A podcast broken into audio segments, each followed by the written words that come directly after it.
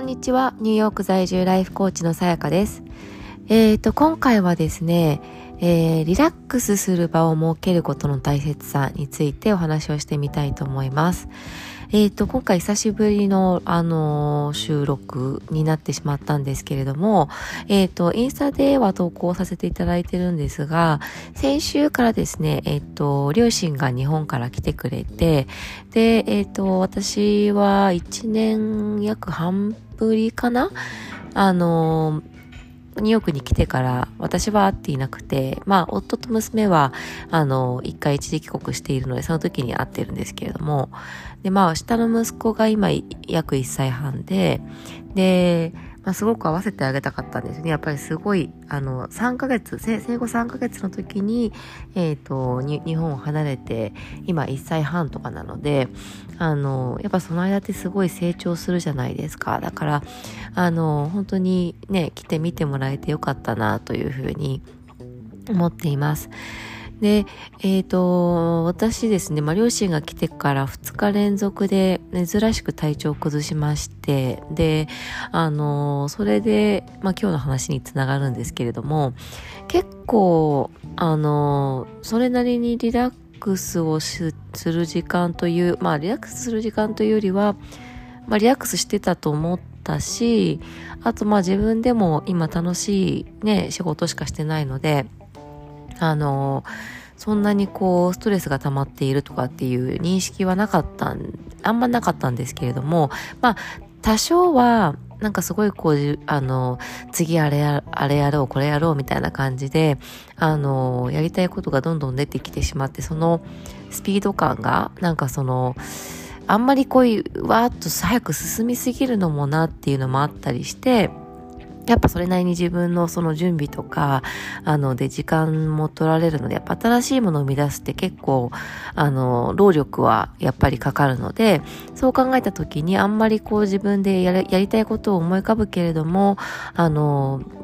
実行に移すことをたくさんやりすぎちゃうと自分に負担がかかるなっていう認識もあったので結構スローダウンしてたつもりではあったんですね。なんですけどやっぱりまあよく考えてみるとあのうん、やっぱりね、異国の地に来て、子供連れてきて、で、新しい仕事を始めてとかいうので、やっぱりいろいろ張り詰めてたんだなっていうのを改めて感じました。で、あの割と私もそういうのに鈍感なタイプなので、ななんですけれども、だからやっぱり来てくれて実際体調崩すまであんまり気づかなかったんですが、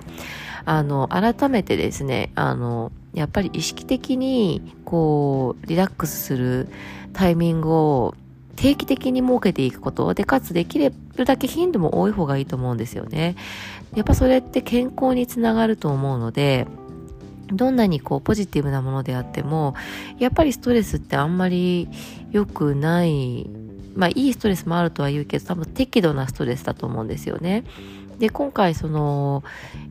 1日目は、まあ、迎えに行く直前にものすごいこう胃が痛くなって、で、まあ、胃腸炎っていうのかな？胃潰瘍の手前みたいな多分感じなんですけど、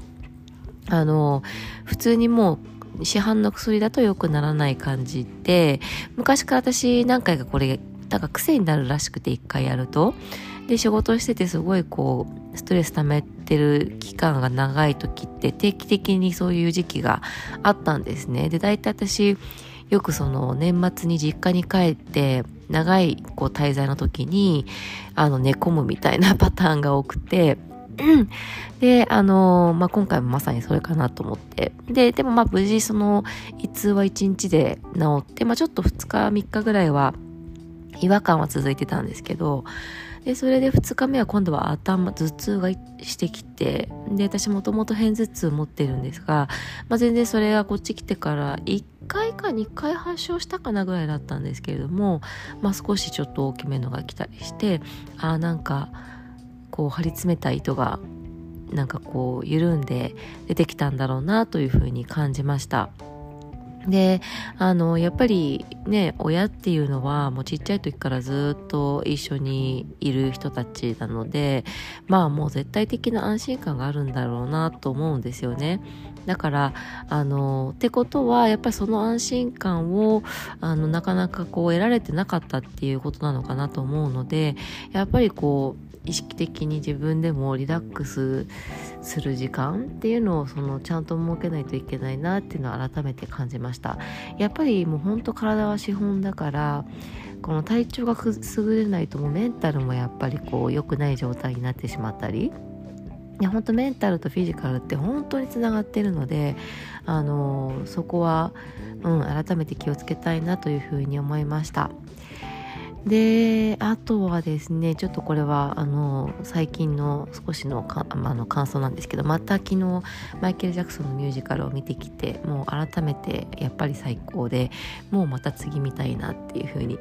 思っています。で昨日はあのスタンバイの方ではなくてメインのいつもやられている方を見ることができたんですけれどもあの見た目的にはですね実はスタンバイの方の方がすごく似ていてあマイケルだって錯覚するような感じがよくあったんですねで、まあ、歌も踊りも2人ともすごく上手で正直そんな遜色ないなと思ったんですけど、まあ、あえて言うならメインの方の方が歌が安定感があるかなっていう感じではありましたでも本当にあの2人とも素晴らしくてあのどちらでもいいなっていう風にあに感じました。なんかスタンバイの方って3人いらっしゃるみたいなのであのそう3人いらっしゃるみたいなのでえっ、ー、とうん誰に当たるかっていうのは結構あの運かなと思います。えーと、あとはなんだっけな。あ、あとですね、そう、あゆみさんと一緒にやってやる4月からのプログラムについては、あの、ありがたいことに、あの、まあ、あの、10名、あの、の、まあ、私たちの中で定員10名にしようって途中から決めたんですけれども、というのも、その、申し込んでくださる方々が本当にそれぞれですね、すごいこう強い思いを持って申し込んでくださって、あの、しっかりとやっぱ一人一人見れるような、ぐらいの人数がいいなという、まあ、初回ということもあるのであの、うん、ちょっとに途中で人数を決めたんですけれどもあの無事定員までお申し込みをいただいて本当にありがたいことにあのこれから一緒に今やっていけることをすごく楽しみに、えー、と思っています。できるだけ気づきの多いですねあのプログラムにしたいなと思っています。本当にあの申し込んでくださった方ありがとうございます。えーと、今回は、えーと、こんな感じですかね。ちょっとじあの日程が空いてしまったんですけれども、